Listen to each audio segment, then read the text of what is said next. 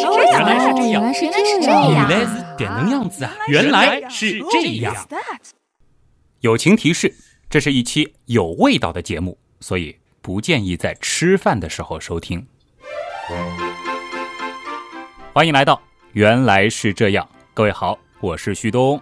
大家好，我是水兄。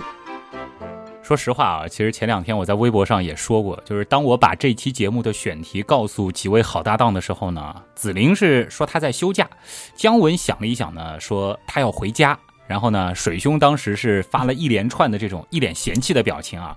不过，哎，在佯装推脱了许久之后，忽然一个神转折，说还是要来帮我捧这个梗的。怎么说呢？就当旭东跟我说选题的时候啊，我就有这种感觉，好像每次说到这种特别有味道的东西的时候啊，旭东总是惦记着和水兄分享。就说嘛，你想一百九十八期的时候，对吧？那东西咱们吃都一起吃了，这次只是用闻的，水兄你责无旁贷，不在话下，是吧？不过啊，说起来，旭东啊，不知道这一次你是被什么东西给击中了啊，或者是踩到什么东西了，突然会想到这样一个话题。哎，其实呢，这个话题啊，在我的心中已经酝酿了挺长一段时间了，只是呢，一直没有找到一个合适的机会。不过呢，发生在这个突然到来的夏天当中的一件事儿，算是让我下定决心了。哦，愿闻其详。前天啊，我是在健身包里发现我的那个摇过蛋白粉的杯子啊，晚上忘洗了。于是呢，拧开的时候呢，一股刺鼻的味道啊，就像是一辆重型卡车一样，直接撞进了我的嗅觉皮层啊。然后你知道的，这种味道就会让你无法控制的干呕，勉强算是把这个杯子给洗掉了。那么直到此时呢，大家应该可以想象，就是这种蛋白质腐败之后所释放出来的分子，其实是依然的在整个厨房里四处乱撞，可以说是余味绕梁啊。哎呀，看来这不管是画面还是气味啊。都够强烈的，是的啊。说起来很有意思，为什么腐败前人畜无害的东西，换了一种状态之后，哎，就会变得如此让人心烦呢？哎，而且啊，这个东西啊，放在外面腐败了、臭了也就算了，明明是好好的东西，被我们吃进去、喝下去，在我们的身体里走了一遭，然后再出来，这个味道竟然就会变得如此的妙不可言，对吧？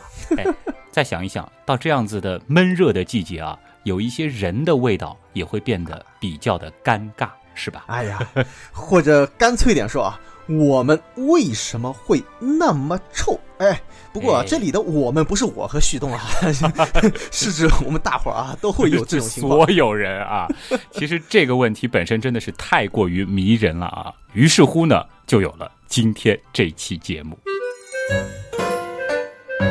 先问个简单的问题吧，就是。水兄应该知道啊，是什么东西让我们的大脑感受到了臭吧？嗯，毫无疑问是各种气体分子啊。没错，一些胺类物质呢会散发出腐败的臭鱼味儿，胺类和醛类呢则是闻起来非常刺鼻啊。当然呢，这种味道在我们的汉语语境下通常不用臭来形容。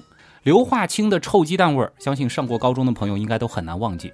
而光是凭着人类的嗅觉，其实就能够感受到大约四千种恶臭物质，在这其中呢，对人体健康危害较大的还有几十种之多。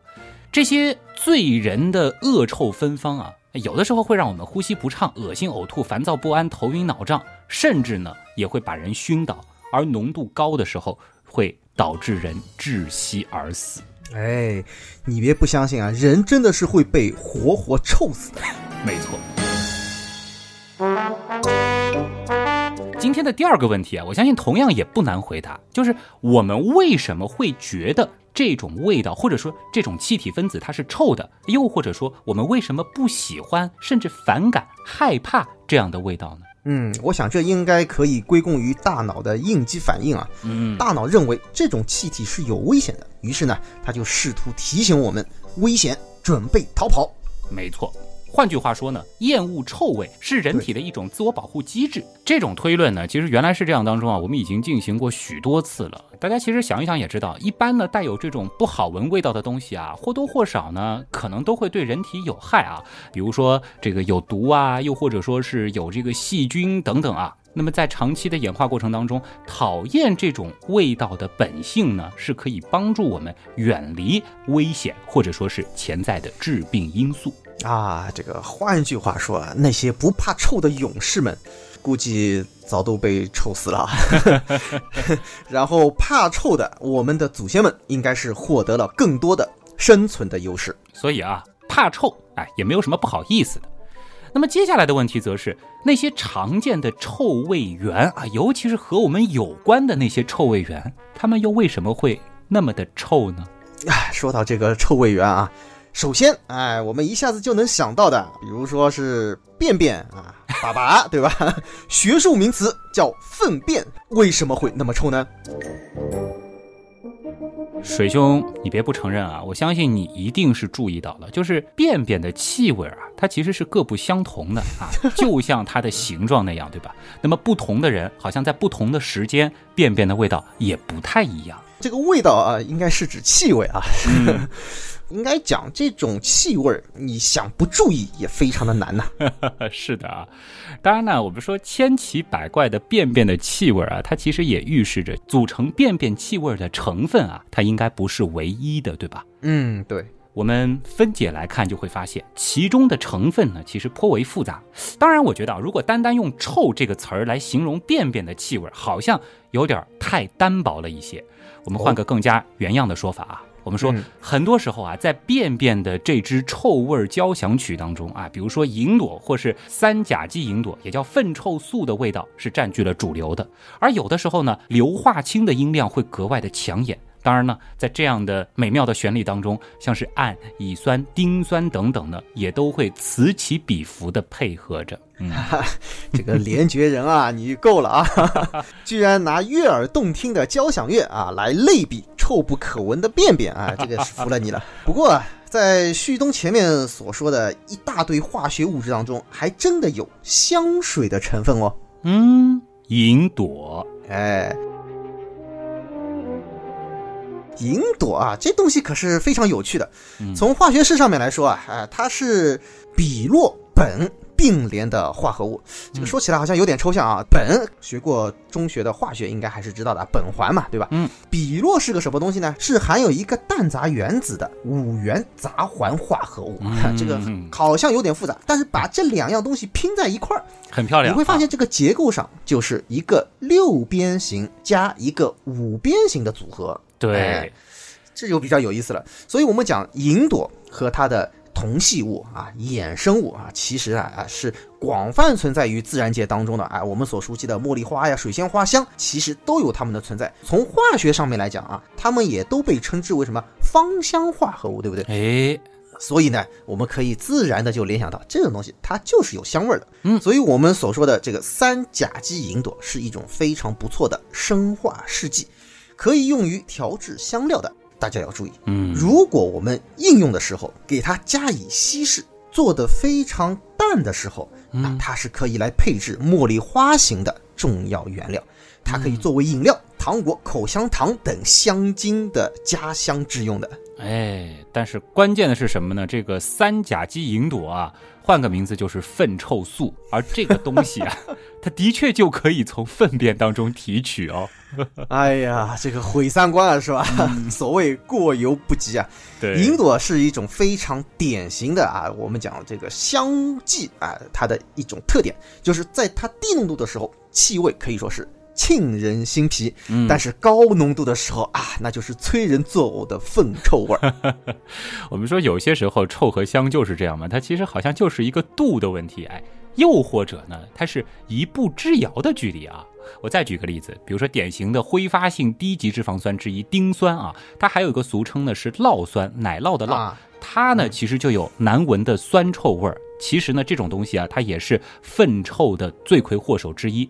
但是呢，丁酸酯类的东西啊，却又有着各种各样的水果香味儿啊。这个在香精啊、食品添加剂啊、医药等等的领域还都有广泛的应用。啊，感觉啊，今天旭东要么就是把粪臭味儿给洗白了啊，要么就是把花香果香全部拉下水。我们还是回到臭这条今天的主线啊。哎，其实刚才有这样一个问题，就是为什么吃进去之前明明是好好的、香喷喷的东西，在咱们的身体里走了一遭之后，这个味道就如此妙不可言呢？其实呢，这个是要感谢咱们体内的肠道细菌他们的辛勤付出的，而便便的这种味道啊，大部分都是他们工作的副产品了，或者说是分解产物。嗯。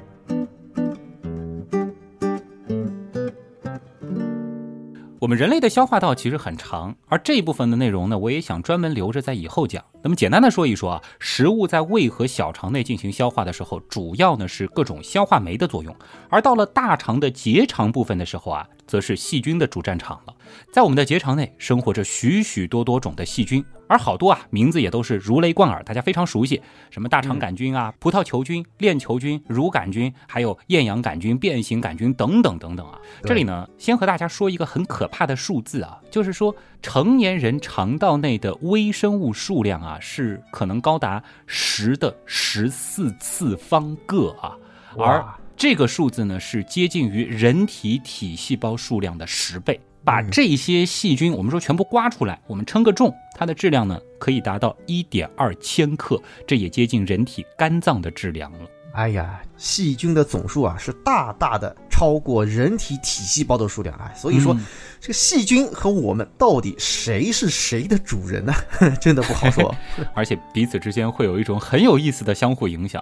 当然呢，其实我们今天也并不想就此展开肠道微生物组这个大坑啊，这个呢也是得留着以后单独填的。说回来，我要说的呢，就是这些肠道里的细菌和臭味的关系。肠细菌呢，它有一个非常重要的作用，就是能够帮我们去产生那些生理上非常需要的物质。比如说，食物缺乏维生素的时候呢，是可以在肠内通过它们来合成维生素 K、维生素 B 一、B 二、B 十二、叶酸和硝醛泛酸等等啊，这些东西其实对我们都很重要。对对对，所以说我们讲，我们是离不开细菌的。对，但同时呢，它们啊也赋予了便便诸如吲哚、硫化氢等等这些独特的芬芳。嘿嘿，所以这些东西又是如何产生的呢？我们先来说银朵啊，过去的研究呢就已经知道了，这个大肠杆菌啊，它就会制造银朵。对于大肠杆菌来说，银朵有什么用呢？它其实是个警告讯息。细菌在侦测到附近有银朵的时候呢，就好像是听到了这个警报一样，他们会提高警戒。其中一项改变呢，就是会启动一些自身的机制来对付抗生素。所以呢，我们可以想象一下这样的场景啊，就是如果在一群大肠杆菌当中有一个大肠杆菌，它发现了附近有抗生素出现，它呢就会快速释放出吲哚，警告其他的同伴们赶快应变起来。啊，这个就好像信息素啊，如果呃对蚂蚁这种群体比较熟悉的话，就会知道，哎，它会通过这样子一种信息素来传递信息，来召唤其他的蚂蚁。而目前呢，其实已知啊，有超过大约一百四十五种的革兰氏阳性和阴性细菌，它们都能够产生吲哚，而这其中呢，其实是包括了许多病原菌。随着细菌密度感应系统及其信号分子作用机制的研究的深入啊，银朵呢，其实已经被证实是很多的肠道病原菌，比如说致病性大肠杆菌、迟缓爱德华氏菌、霍乱弧菌等等这些细菌，它们彼此之间的重要信号分子了啊。也就是说，不仅仅是大肠杆菌会用银朵来通风报信，其实其他的细菌也会这么干。哎，没错啊。同时呢，银朵还会参与细菌的多种生理活动，哎，比如说独立、抗药性、生物膜形成、运动性、智力稳定性、抗酸性、孢子产生等等。更为重要的是呢，银朵及其衍生物，它还参与协调菌群竞争，这个呢倒是有益于人体肠道菌群平衡和免疫系统的。也就是说啊，如果哪天我们的大便少了粪臭味儿。这说不准啊，还是表示你的肠道菌群出了问题啊！哎，这没啥好自豪的啊。我们说，对于大便啊，适当的臭那还是需要的啊。嗯，对。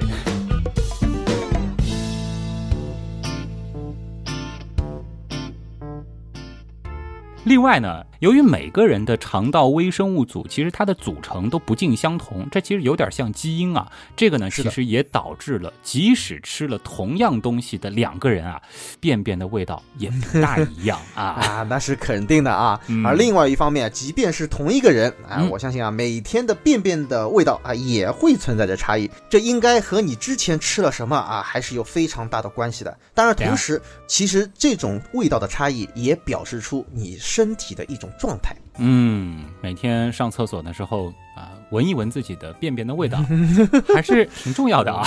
啊，哎其实刚才你是谈到了，就是说便便的味道和吃了什么，或者说饮食习惯之间的关系啊。我相信大家应该有这种生活常识，就是说，在有一种情况下的便便啊，这个味道是通常比较美妙的，那就是嗯肉吃多了，或者说是你蛋白质吃多了。啊。呃，然后这个味道就啊，爽啊！是啊，嗯哎，这里呢，其实又要带出另外一个导致便便很臭的机制了啊。这种醉人的味道呢，它其实是和蛋白质的腐败作用啊，这种作用密切相关的。在最开始的时候，我其实是提到了我自己忘了洗蛋白粉的那个恐怖的味道，对吧？对，其实呢，也是源于这个作用啊。我们说，在正常的情况下呢，大约占食物蛋白质百分之五的未被消化的蛋白质，以及未被吸收的氨基酸、小肽等等的消化产物呢，都会经历这个作用。嗯，蛋白质的腐败作用啊，其实就是细菌的代谢过程，嗯它们是以无氧分解为主的。对腐败作用呢，其实它的大多数产物对人体是有害的，比如说啊嗯，是氨基酸脱羧，它的这个反应呢会产生胺类。嗯脱氨基反应呢，则会产生氨，哎，这些东西哎是什么味儿？不清楚的朋友呢，可以回听开头啊。嗯，当然呢 另外呢，其实也伴随着像是苯酚、吲哚、硫化氢等等。不过呢，腐败作用它其实也并不是一无是处的啊。同样呢，会有少量的脂肪酸、维生素等等可以被我们的身体利用的物质产生。所以啊，一般来说呢，食肉者的便便往往是比较臭的，嗯而食草者的便便闻起来，哎，可能清新许多喽。这个“清新”这个词儿，看来今天也要毁啊。提起和我们有关的臭，我相信和粪臭的气味最类似的，莫过于是屁的味道了吧？哎，你说这个粪臭味儿啊和屁臭味儿，这是不是一回事儿呢？其实呢，这两种味道，我相信闻过的朋友都知道，还是有一点区别的，对吧？我们说组成屁的主体成分是什么呢？其实是包括了氮气、氢气、二氧化碳、甲烷和氧气。哎呦，这感觉上怎么好像是某个行星的大气成分呢？哎，很像啊。那么在这些成分当中呢，其实有一部分是随着食物一同被我们吞咽进来的，比如说氮气啊，还有一些呢，则是肠道菌群活动的结果，这就包括了氢气、二氧化碳和甲烷。而这三种气体的体积总和是可以达到 P 的总体积的百分之七十四。哎呦，相当大的一个比重啊！对，这三者大家看啊，有一个共性，都是无色无味儿的啊。没错。另外啊，哎，大家应该也注意到啊，由于屁里面存在着不少的氢气、甲烷，嗯 大家想想看，这些都是属于什么啊？哎，易燃气体啊，所以大家要注意，屁可以点燃，哎，这个还是有出 有处啊，有道啊理的。感兴趣的朋友呢，可以自己去搜视频啊。我告诉大家，有一定的危险性，而且哎说是菊花会很疼，所以千万注意不要拿自己做实验啊！别问我为什么会知道。这个信息量有点大啊！这个旭东干嘛一定要拿这个来说事儿啊？其实大家想想，这个下水道啊，其实一回事儿。你在 厕所里面抽烟啊，或者说往下水道里面扔一个烟头啊，这都是非常危险的啊。对，我们还是说回屁的味道啊，和粪便气味的成分比较类似。屁的组成配比呢，其实在不同的人的身上也会有所不同。而屁当中啊，真正有臭味的气体呢，其实是来自那不到百分之一的部分。哦，历史上呢，我们前面提到的吲哚啊，包括粪臭素，也就是三甲基吲哚，还有胺链以及短链脂肪酸呢，都曾经被当作是臭屁的罪魁祸首。但是呢，嗯比较新的研究则表明啊，其实呢，屁的臭味儿它主要都是来自于挥发性硫化物，首当其冲的硫化氢，还有什么呢？甲基硫醇、二甲硫醚、二甲基二硫、二甲基三硫等等。倒是我们前面讨论了很久的吲哚啊、三甲基吲哚，其实对于臭屁味儿的贡献，并不是像对粪便那么的大。哎，经你这么一说啊，这个臭味儿。好像还真的是有很大的区别啊！哎，这完全是两种不同香型的香水，是吧？虽然有点像啊。划个重点啊，其实呢，对屁臭味儿贡献最大的呢是前三种挥发性硫化物。根据一项非常有味道的研究啊，这其中硫化氢的浓度的确是最高的，每升屁里呢大约是有一微摩尔左右，而甲基硫醇其次，大约呢是零点二微摩尔，二甲硫醚呢它则在零点零八微摩尔左右。不过呢，刚才说的这项研究，它研究的主要是那种偏重豆类饮食者的屁。还有一项研究呢，则是指出 正常饮食者的屁里啊，好像起着决定性味道的呢，还是甲基硫醇这种物质。哎呀。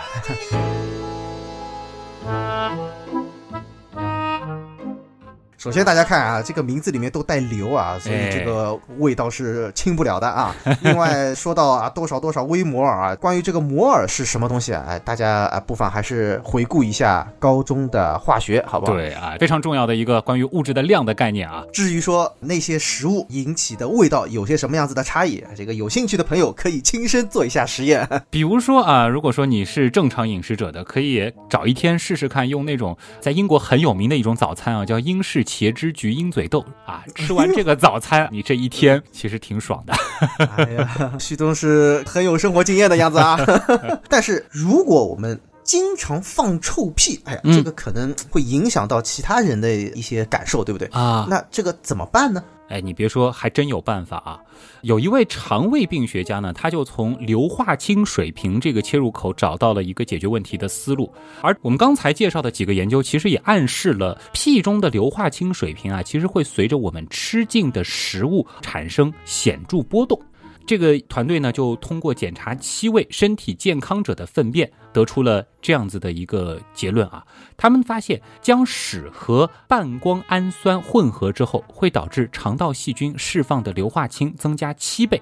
半胱氨酸呢，是肉类、鸡蛋、乳制品和其他蛋白质当中的一种主要的含硫成分。啊，这样的话就比较容易解释啊，为什么吃了这些东西啊，或者说这些东西吃多了，放出来的屁就会更臭一些啊。嗯，其实便便也是一样的道理。哎，是的，但是呢，如果把便便跟四种吸收缓慢的碳水化合物混合的话，硫化氢的释放就会大幅度的下降。哎，这些碳水化合物呢，没有被完全消化，就经过了小肠，接着呢，在大肠里啊，是接受了细菌的进一步发酵，就是所谓的慢碳。嘿嘿，旭东貌似最喜欢吃这种东西吧？你别说啊，这个东西还真的就是所谓的健康饮食推崇的食物嘛。在这个其中呢，啊，有一些是含有抗性淀粉，那还有一些呢是含有果聚糖啊。含有抗性淀粉的呢，比较常见的是土豆、香蕉，像是小麦和菜茎，还有芦笋当中呢就有果聚糖。这些东西呢加在一块儿啊，是能够减少大约百分之七十五的硫化氢的生成。而这些食物呢，它们都是高度可发酵的。这也就意味着它们会在蛋白质之前优先被分解掉啊，明白了啊，也就是说发酵过程是集中在它们身上，而不是在蛋白质身上。对，所以呢，这个硫化氢的。含量就大大的减少了。是，那么所以总结一下呢，就是如果你觉得你放的屁特别臭啊，你就要少吃点蛋白质，哎，多吃点香蕉啊，这个什么菜茎之类的啊，世界呢会因你变得更加美好的，便便也会香不少。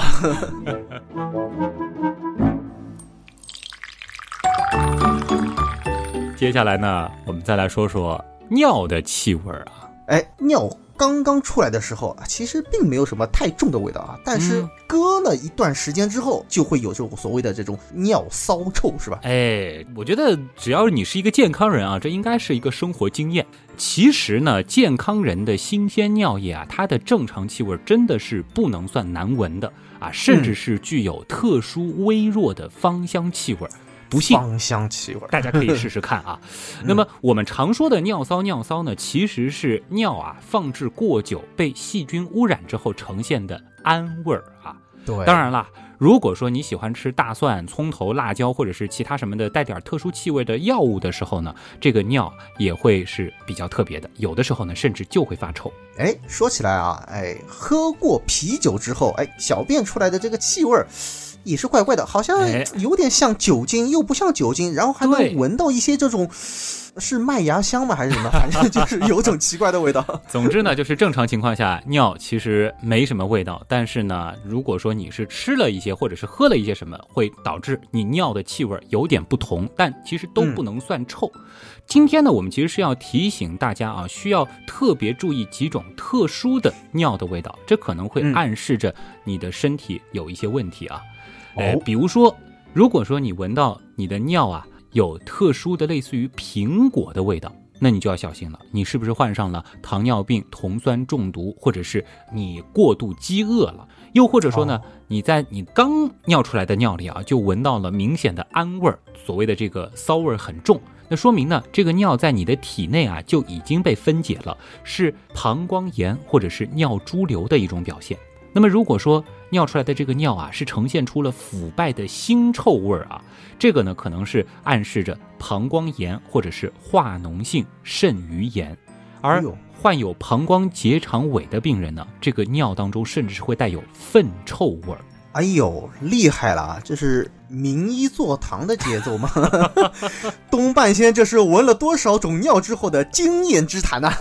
这个是查阅资料之后啊，我们还是严肃点。其实主要呢是想提醒大家，因为无论是粪便的味道还是尿的味道呢，它还是会和我们体内的健康状况相关的。所以呢，异乎寻常的尿味啊，就可能意味着异乎寻常的身体状态。脑洞太大，休息一下。如果听咱们的节目不过瘾，你也可以去我们的微信订阅号逛一逛啊。与节目有关的更多知识干货，每周节目的 BGM 歌单，还有趣味猜题闯关，都在那里了。微信订阅号搜索“刀科学”，刀是唠叨的刀。别忘了还有天文茶餐厅，稿子上好像没写这句话。嗯。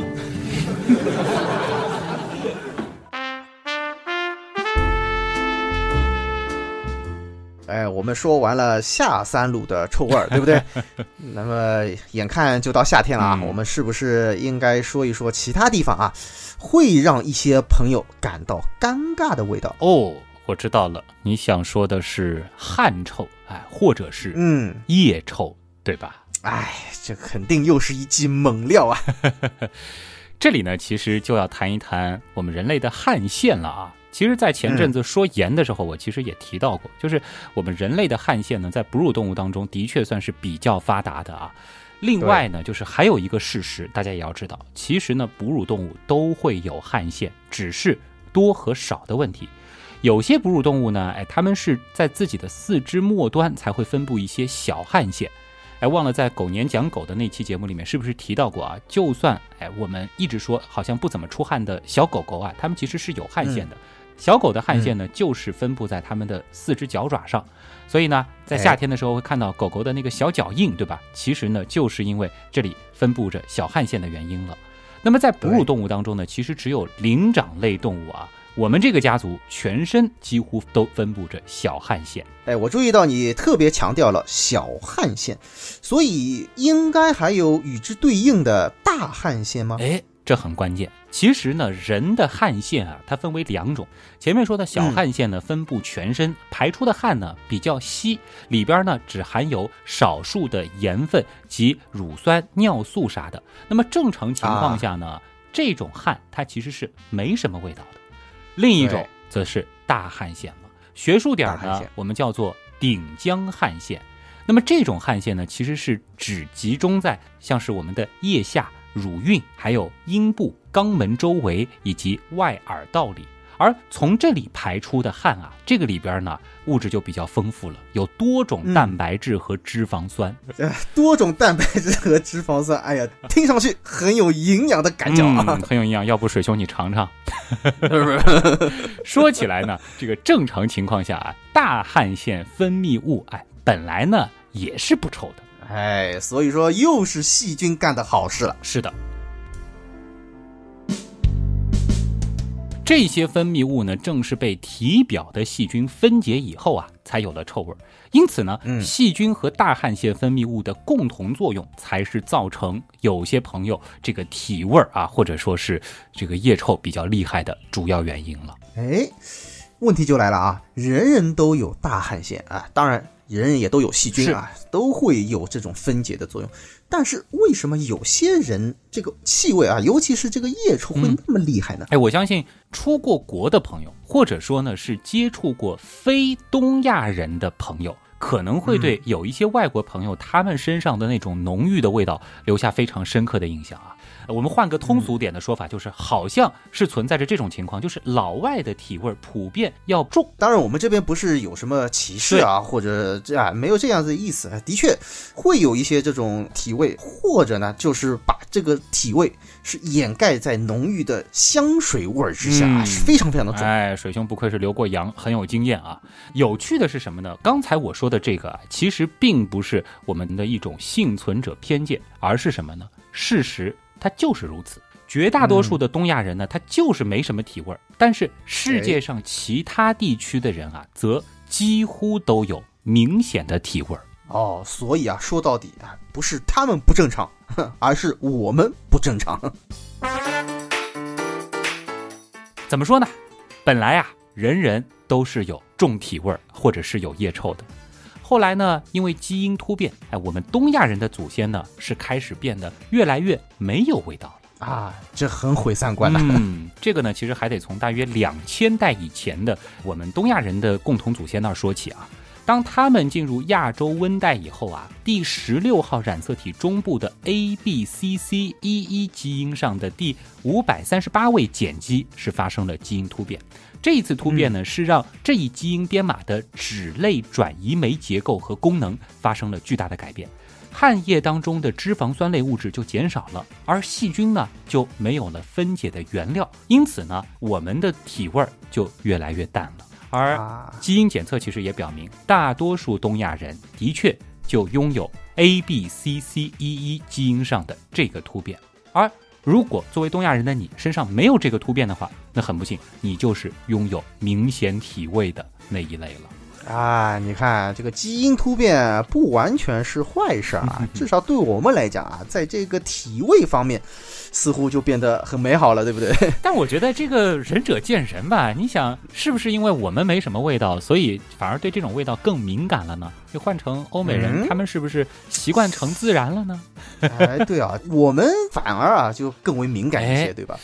或者恰到好处的这种味道，也有可能闻起来是一种奇香呢？哦，香妃，大家应该很熟悉吧？这个故事。哎呀，这是真的假的呀？我们说抛开传说的成分，其实呃，嗯科学上呢的确是可以找到解释的。毕竟前面我们也强调过，就是臭和香很多时候都是一线之隔。哎，比如说吲哚、啊粪臭素等等，对吧？更不用说什么呢？就是气味和哺乳动物发情机制之间的关系了。啊，好，懂你的意思了啊，这个我们就不展开了啊。哎，说到了这个汗臭味儿啊，很容易就想到另外一个，可能又要跑到下三路去了，是吧？最底下的啊，那就是脚臭。哎呦，说起来，这种味道和腋臭差距是很大的，没错但是好像也是非常的有特点，对不对？嗯，对，而且你前面也说了啊，脚上应该是没有大汗腺的，对不对？对那么这个脚臭是怎么来的呢？脚上还有小汗腺嘛，对吧？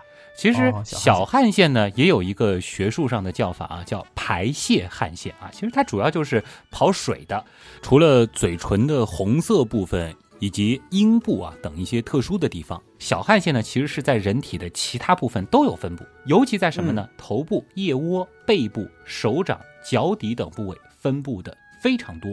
而手心和脚心啊，正是小汗腺分布密度最大的区域了，尤其是脚心。哦，脚心呢，每平方厘米就有六百二十个左右的汗腺，而人体的其他部位呢，每平方厘米仅有一百四十个到三百四十个左右。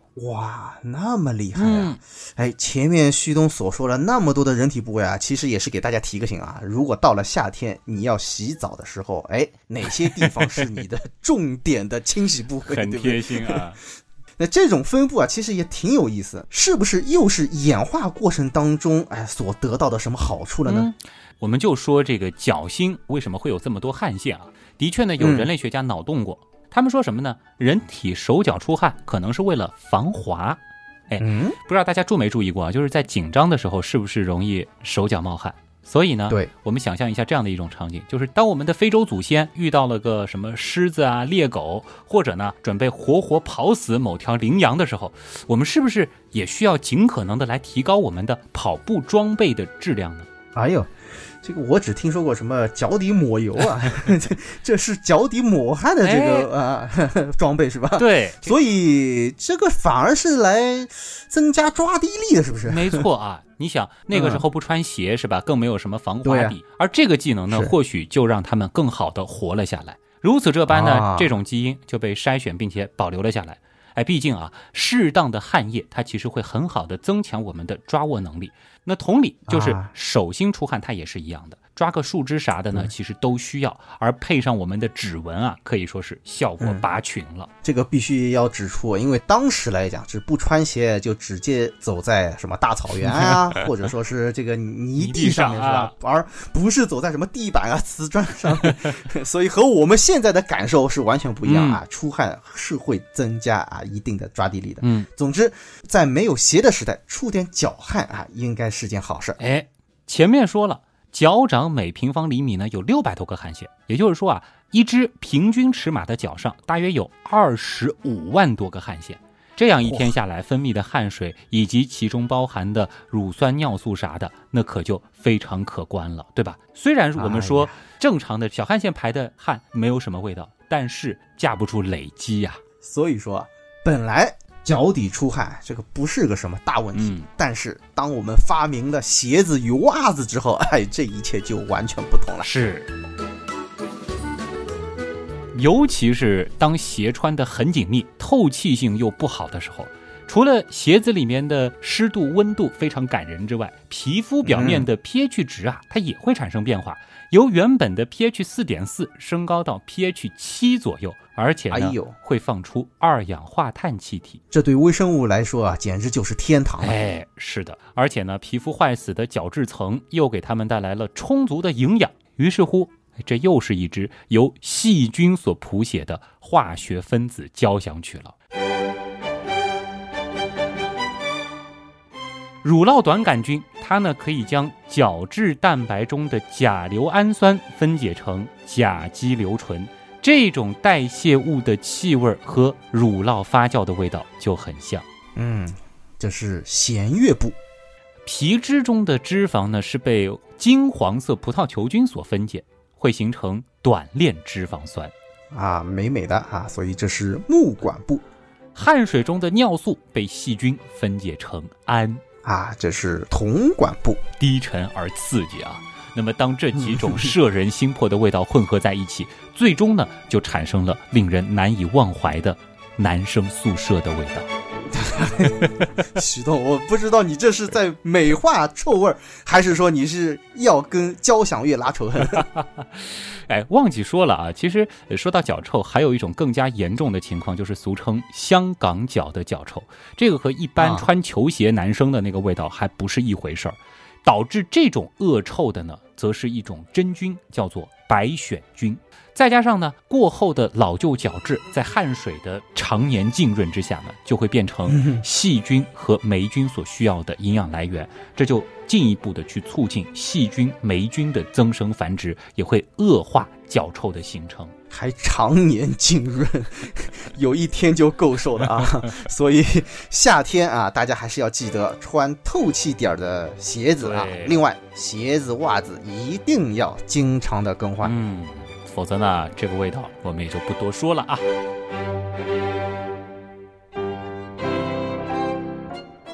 其实这期节目已经挺长了啊，到尾声部分呢，我想和大家说个段子啊。这个呢，嗯，我刚刚毕业的时候，那会儿穷嘛，对吧？其实呢，会兼职带一些学生，带他们练练什么吐字发声啊，补贴一下家用。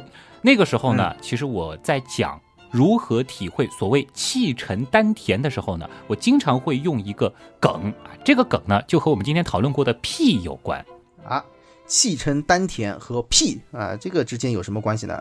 莫非是放屁的时候就相当于气沉丹田了？啊，你这是在大便吧？啊，这个我们说啊，虽然屁味儿人人都非常讨厌，对吧？嗯但是想一想，我们读书的时候是不是有这样的经历？教室里面冷不丁传来一声“谁放屁了”，哎，这个时候几乎所有的人好像都不会立刻捂上鼻子，对吧？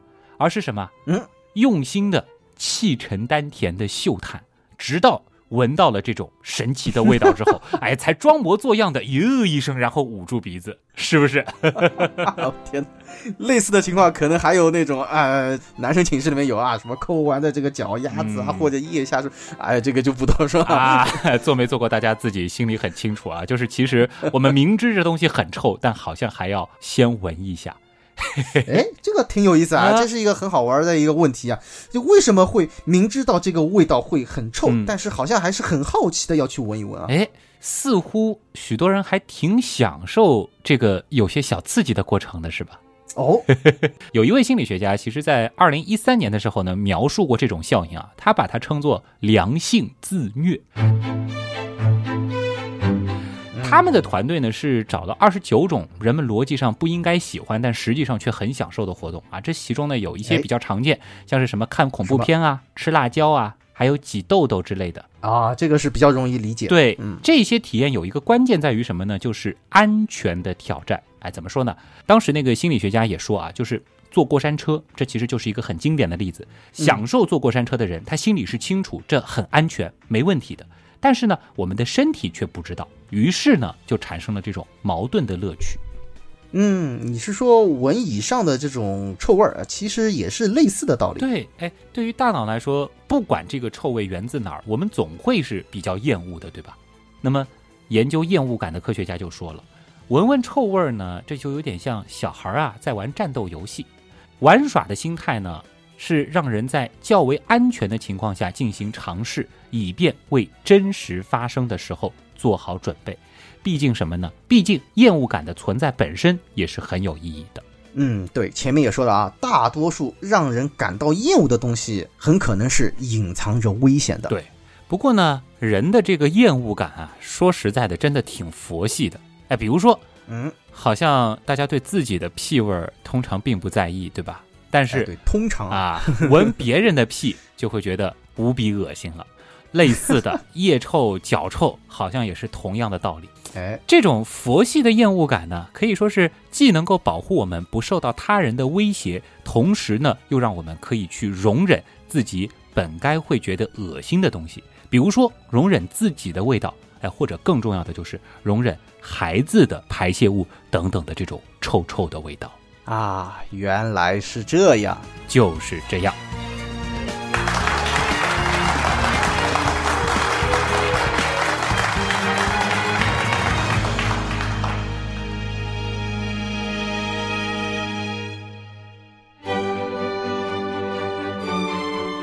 知道这期节目听完之后大家的感觉如何啊？反正我现在觉得 我的嗅觉是处在一个阻断的状态。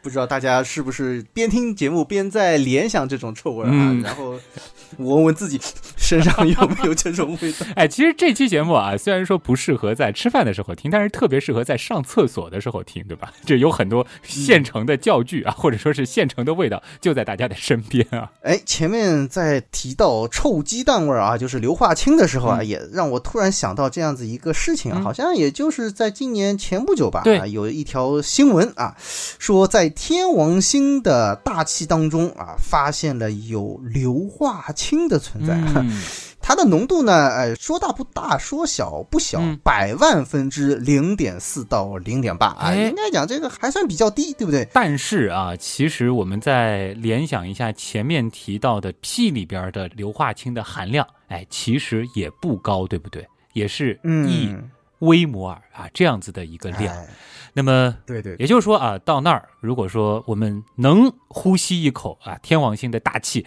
当然这个前提是这个东西不把我们杀死啊，其实呢，我们就会 感觉到很臭很臭的味道了。啊。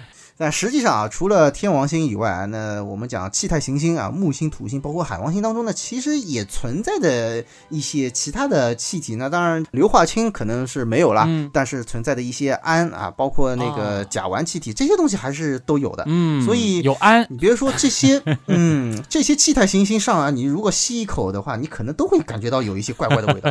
就是要么像屁的味道，要么这有股尿骚气，是吧？反正都哎好闻不到哪里去啊。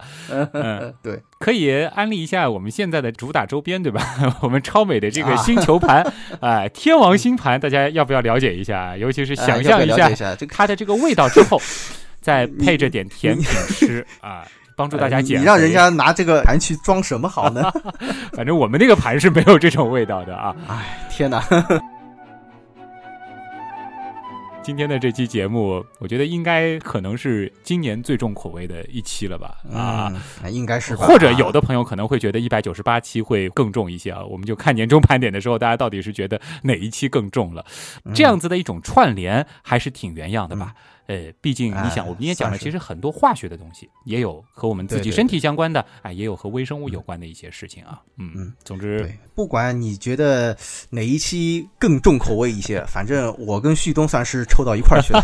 对，当以后啊再被人问到大便为什么那么臭的时候，嗯，相信大家嗯应该是有的说了啊。好啦，节目之后呢，我们还是例行的几个广告啊。如果说这个喜欢水兄的捧哏啊，也可以去关注一下他的新浪微博啊。现在我们还有一些互动啊。对有响应的是吧？啊，嗯大家可以在新浪微博上面搜“水兄”啊，或者是我的啊个人呼号 “B D 四 A K C”。嗯，那么旭东呢，就直接搜旭东就可以了。旭日的旭，上面一个山，下面一个东。我们节目的官方订阅号呢是刀科学啊，刀是唠叨的刀。呃，水兄其实也有一个和天文有关的这个垂直领域的订阅号，也非常的棒，是天文茶餐厅啊，如果对天文感兴趣的，欢迎到茶餐厅来坐一坐，嗯聊一聊。当然，对天文感兴趣的朋友呢，也可以啊、呃回头去关注一下已经季中的第一季的天文。原来是这样啊！依然期待着大家通过这个节目开启天文世界的。我们原来是这样的官方 QQ 群啊，其实也是我们原来是这样刀友会组织的所在地了，就是在 QQ 里，我们搜原样刀友会啊。现在开放的呢是南斗群，也是期待大家的加入啊。这里边呢有很多有趣的小伙伴，如果说你想要帮原样更多的忙，比如说你想要加入图文组、音乐组，又或者是文案组，都可以在那儿找到志同道合的小伙伴。嗯，欢迎。好了，那么今天呢，原来是这样，就是这样了。也感谢所有通过各种方式支持和帮助过我们的朋友。原来是这样的发展，真的离不开大家。我是旭东，我是水兄，咱们下期再见。拜拜。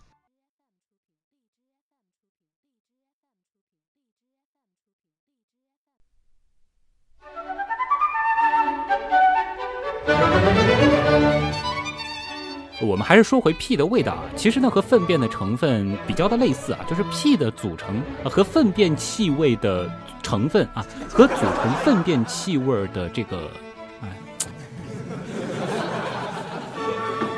就是当我们的非洲，当我们的非洲祖先没有鞋的时代，出点汗啊，出。对，前面也说到了啊，大多数人，大多数，大多数人啊，啊大多数让人，我我又漏字儿。嗯，嗯，对对对，那大多数让人，嗯。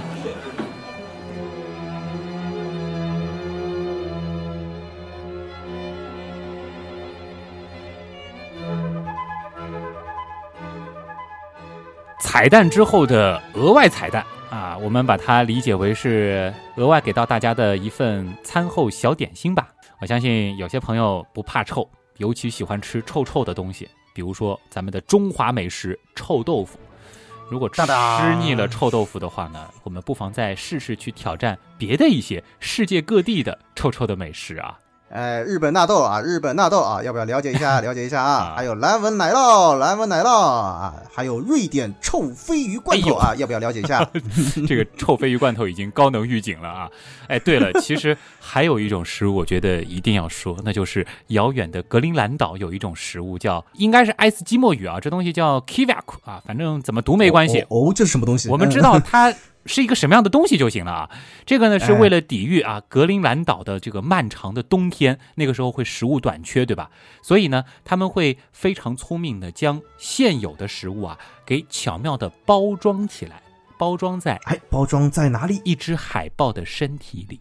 哎呦，我的天哪！那具体是怎么做的？首先呢，我们要准备一个海豹的尸体，挖去内脏，然后呢，在死去的海豹的肚子里啊，放大约七十到八十只海鸟，捕来就行，也不用处理，直接放到海豹的肚子里，包好之后，我们再把它埋起来，静待发酵。就这么闷在里面呀？是的，那么要发酵多久呢？嗯，过几年再说吧。几年？哎 我天哪！到时间差不多的时候，嗯比如说来了什么重要的客人啊，或者说要这个嗯结婚了啦之类的啊，反正是比较盛大的时候呢，我们就把这个海豹再挖出来，肚子打开，把里边的这个海鸟给取出来，就可以美美的食用了。呀，这这这玩意儿怎么吃啊？我们想啊，因为羽毛不会发酵啊，所以呢，对啊这个东西呢，通常还是保持着海鸟原来的形状的。再加上格陵兰本身温度嗯比较低嘛，这个时候呢，我们直接拔掉鸟的尾巴，用嘴从海鸟的肛门里吸吮，